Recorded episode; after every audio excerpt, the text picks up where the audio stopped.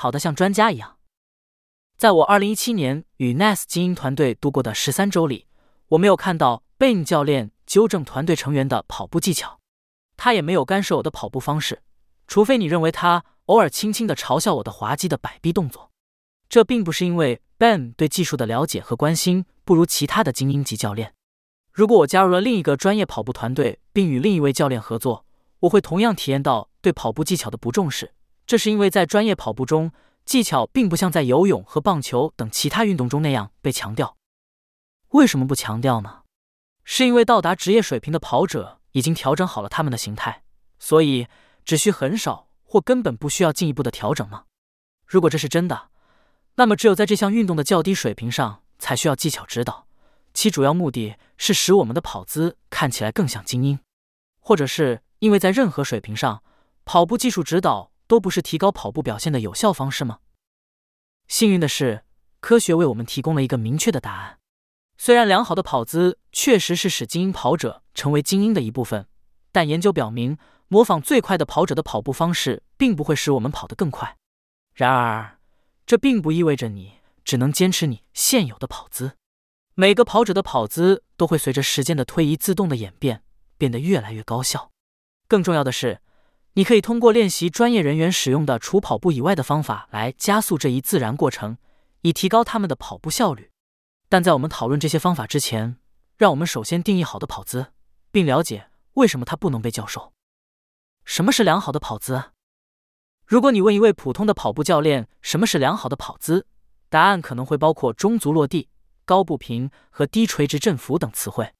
这些特点确实在顶级跑者中很常见，在较慢的跑者中则不太常见，但也有很多例外。例如，Mab Keflezighi。就是用后跟着地的方式赢得了纽约马拉松和波士顿马拉松。Ryan Hall 在半程马拉松中创下了五十九比四十三的美国纪录。他的步伐异常的有弹跳性，或者说，生物力学家会说他有很高的垂直振幅。Mo Farah 以特别低的步频赢得了五千米和一万米的十个奥运会和世界锦标赛金牌。考虑到精英跑者有各种各样的跑步风格，很难认为。如高步频这样的生物力学特征可以正确的定义成良好的跑步姿势。进一步证据表明，没有一种特定的跑步风格对每个人都是最好的。在这些研究中，跑者被要求改变他们的姿势，使其更加打引号的规范。这些研究一再的表明，当跑者试图有意识的改变他们的自然跑姿时，他们的跑步表现会变差，而不是变得更好。例如，二零零五年。科罗拉多州立大学普维布洛分校的 George Dallon 带领的一项研究发现，接受姿势跑法十二周监督训练后，一组有经验的铁人三项运动员的跑步经济性显著降低。姿势跑法强调前脚掌着地，很可能从后跟着的切换到前足着地本身，并没有使这些运动员的效率降低，相反，是改变他们自然姿势所需的增加的心理努力导致的。信不信由你。仅仅在跑步时思考自己的身体动作，就会降低跑步经济性，即使没有试图跑的不同。这一结论得到了明斯特大学的 Linda Shocker 领导的一系列研究的证实。这些研究发现，当要求跑者在跑步时思考他们的动作时，他们的运动效率比要求他们将注意力集中在外部时低。思考跑步时跑步会使跑者的步伐效率降低的原因是，自我意识是效率的敌人。这不仅在跑步中是如此。在所有的运动技能中都是如此。当篮球运动员思考他们的罚球动作时，他们的罚球命中率会比当他们专注于篮圈后面的时候低。当举重运动员思考收缩他们的肌肉时，他们的硬拉重量会比当他们想象从地板上起来的时候少。甚至游泳者在集中注意力拉动手臂返回水中时，也会比集中注意力用手推水移动的效率更低。掌握任何运动技能都是关于自动化。你能越无意识的做任何事，从投掷飞镖到驾驶赛车，你就会做得更有技巧。已经证明，随着初学者在某个特定的运动技能中获得经验，大脑活动会逐渐减少。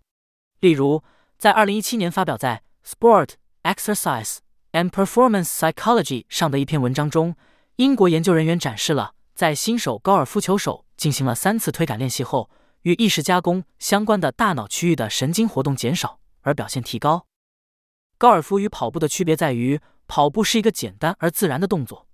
我们大多数人在幼儿时期都不需要指导就学会了这一动作。跑步没有像高尔夫球手挥杆在中线后弧形以给击球加上上旋那样的技巧，很少有高尔夫球手能在没有教练的情况下搞清楚如何这么做。而高尔夫球手则寻求自动化这种学到的技术，以便他们可以几乎不经意的执行它。跑步者则寻求或应该寻求用安静的大脑跑步。因为大脑越不活跃，在任何给定的速度下跑步就越容易，而这个速度可以维持的越长。跑步者不需要帮助学习如何用一个安静的大脑跑步。在二零一二年的一项研究中，英国埃克塞特大学的 Sharon Dixon 测量了一组新跑步者的跑步经济性的变化。这些跑步者在没有任何技术指导的情况下训练了十周，尽管没有刻意努力改善他们的形态，但他们。在这相对较短的时间内，取得了平均百分之八点四的跑步经济性的提高。Dixon 的团队能够将这种改善与跑步者生物力学的微妙变化联系起来。这种变化是高尔夫球手无法被教导如何给击球加上上旋的方式教导的。那么，这些初学者是如何发现这种生物力学的结晶的呢？根据运动学习的专家，当一个人反复执行某项技能时，大脑和肌肉骨骼系统不断的进行沟通。大脑根据存储的该技能的蓝图向身体发送指令，而身体向大脑发送关于它正在做什么以及如何执行的本体感觉反馈。任何技能，包括跑步步伐的重复执行，都不会完全相同。大脑监测步伐模式中的微小变化，寻找那些偶然产生的、需要略微减少大脑努力，并因此与略低的感知努力水平相关的特定变化。大脑捕捉这些发现，并将其纳入其跑步蓝图。此类发现中的一个不会有太大的不同，但数百万次的跑步步伐可能产生数千次小小的灵感时刻，累积起来会导致更为高效和轻松的步伐。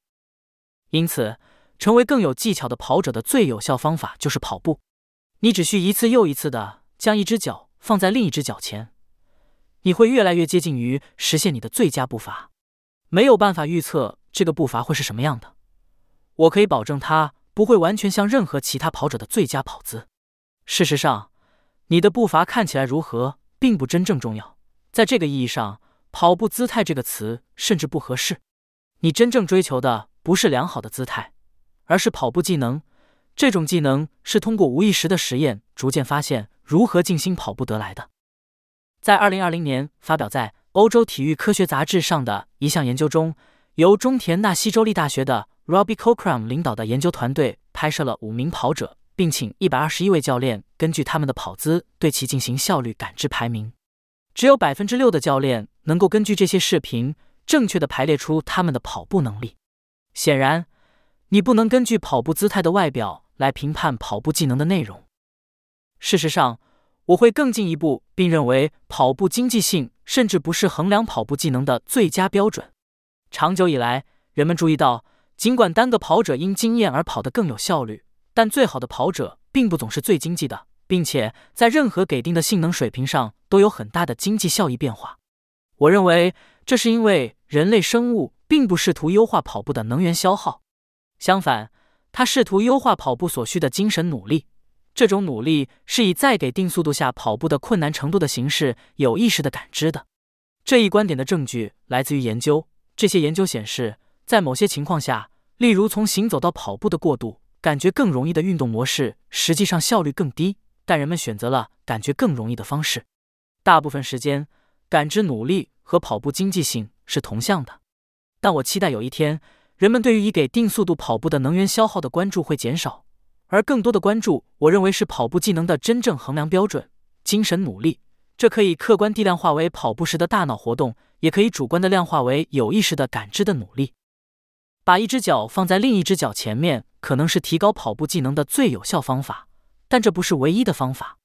正如我之前建议的，尽管职业跑者不接受教练的技术指导，就像棒球选手根据击球教练的建议调整他们的挥棒动作一样，但他们确实以其他方式努力改善自己的姿态。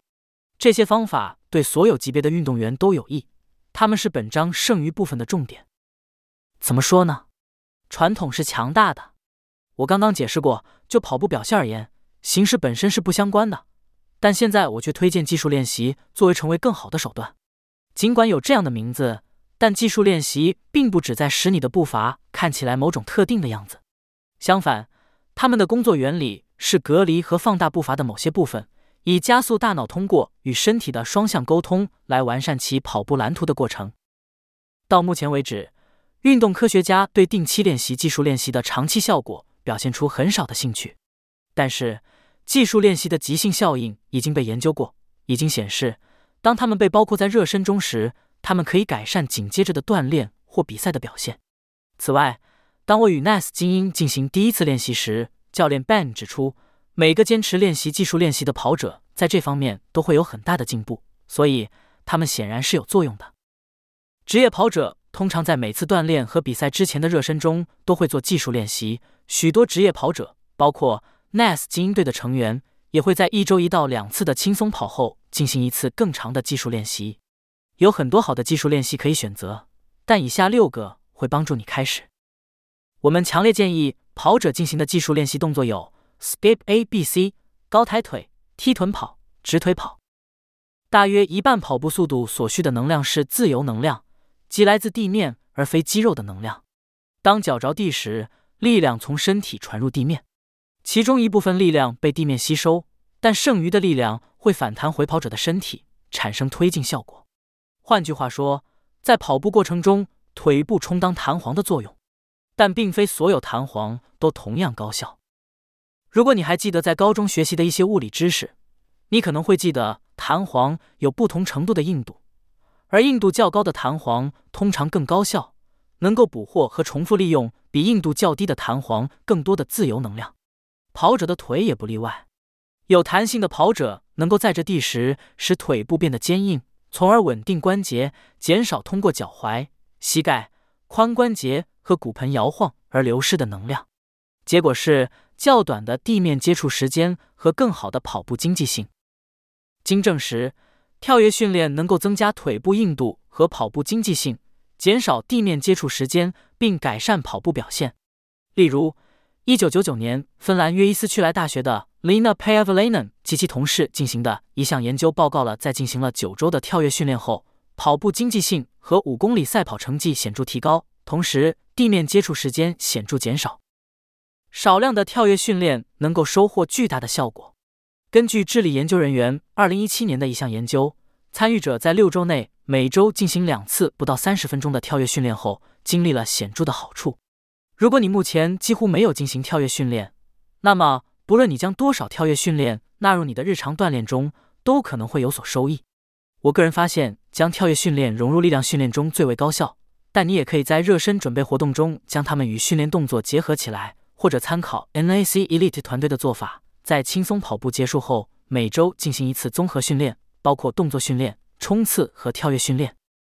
以下是我个人对跑者最喜欢的四个跳跃训练动作：单腿跳上箱、单腿跳下箱、弓步跳、踮脚踏步。高水平的跑步技巧可能要求你拥有一个宁静的大脑，但这并不意味着。身体无关紧要，相反，你的身体可以通过让大脑更轻松完成任务来显著提升跑步技巧。力量训练可以通过使肌肉对大脑的信号更敏感、更协调的收缩，延迟肌肉疲劳及其对跑步经济性的负面影响来实现这一点。少量的力量训练可以产生很大的效果，即使你有无限的时间和动力来提高自己作为一名跑步者的水平。换句话说，即使你是职业选手。你也不会希望每周进行超过两到三次全身力量训练，因为超过这个频率会开始对你的跑步产生干扰。如果你忙碌而且并不特别喜欢力量训练，可以从每周两次十五分钟的训练开始。只要你目前没有进行任何力量训练，这么小的投入就足以提高你的跑步表现，更不用说减少受伤风险。这是另一个经过验证的好处。作为一名跑步者，你希望专注于加强不仅是你的主要运动肌肉。及臀部、腿后肌群和其他在跑步时产生推进力的肌肉，还有在核心、臀部和踝关节中发挥同等重要作用的辅助肌肉。这些肌肉有助于你的身体像高效的弹簧一样运作。涉及平衡、单腿动作、负重和多关节运动的练习更可取，因为他们模拟了跑步的方式。应避免进行增加上半身无用肌肉负担的健美训练，例如卧推，和通过机器训练发展与跑步几乎没有功能性关联的肌肉力量，例如机器腿弯举。有许多不同的力量练习适合跑步者的需求。我建议你在你的力量训练计划中循环进行一系列练习，这将比一个更有限和重复的计划更好地消除你身体的弱点。以下是一个力量训练的示例，仅供参考，不是一个完美或理想的训练方案。你可以根据需要进行调整。完成一次全套练习后，再进行其他组的训练。开始时只做一次全套练习，每周重复两次。两到三周后，如有需要，可以增加第二次全套练习。逐渐增加到第三次全套训练将带来一些额外的好处，但是否值得额外投入二十分钟的时间，则由你自己决定。一些建议的力量训练包含弹力带横向走、单腿硬拉、侧平板、弓步后撤。瑜伽球俯卧撑、瑜伽球臀桥、瑜伽球卷腹、提踵等。即使是最好的跑者，也会有不完美的跑姿。埃塞俄比亚的海尔·盖布塞拉西是一位被一些人认为是有史以来最好的长跑运动员的绝佳例子。在他传奇的职业生涯中，盖布塞拉西的手臂摆动不平衡，他的右臂会来回摆动，而左臂则保持相对静止。他声称，这种怪癖是每天用左臂带着书包跑十公里上学的结果。无论如何，这种怪癖似乎并没有减慢他的速度。这位男子赢得了十枚奥运会和世界冠军金牌，并创下了二十七项世界纪录，真是厉害。我对于跑步姿势的看法一直是，不是要试图改变你的跑姿来适应某种一刀切的完美技术形象。而是要找出如何以最高效的方式利用你独特的步态和小习惯进行跑步。目标是对你个人的跑步风格进行轻微的改进。我看到了很多证据证明这样的改进是可能的，并且我自己也有过这样的体验。在以前的提示中，我提到，在我二十九岁时，经过之前六年多时间的马拉松训练，我跑出了一英里四分零三秒的成绩。在那种情况下。我把这一突破的很大功劳归功于我训练里跑量和锻炼方式的改变，但还有另一块拼图，就是自从我上高中以来，我第一次将抗阻训练和一套正式的技术训练纳入到我的训练中。虽然我的高中教练在技术训练方面非常严格，连我在大学和职业生涯中的教练们并没有像他那样。在我二十八岁的时候。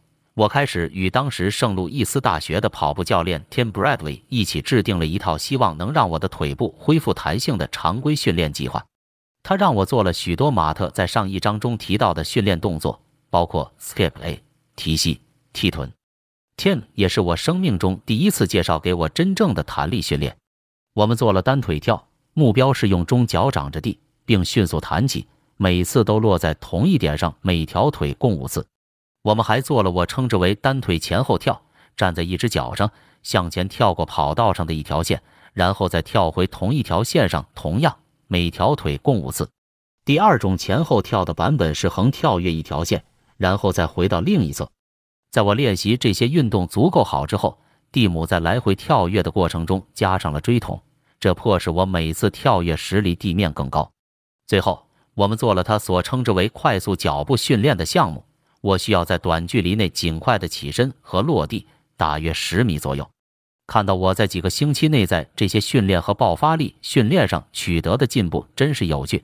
而且这些进步在我的跑步训练中也有明显的体现，这也是整个训练的目的所在。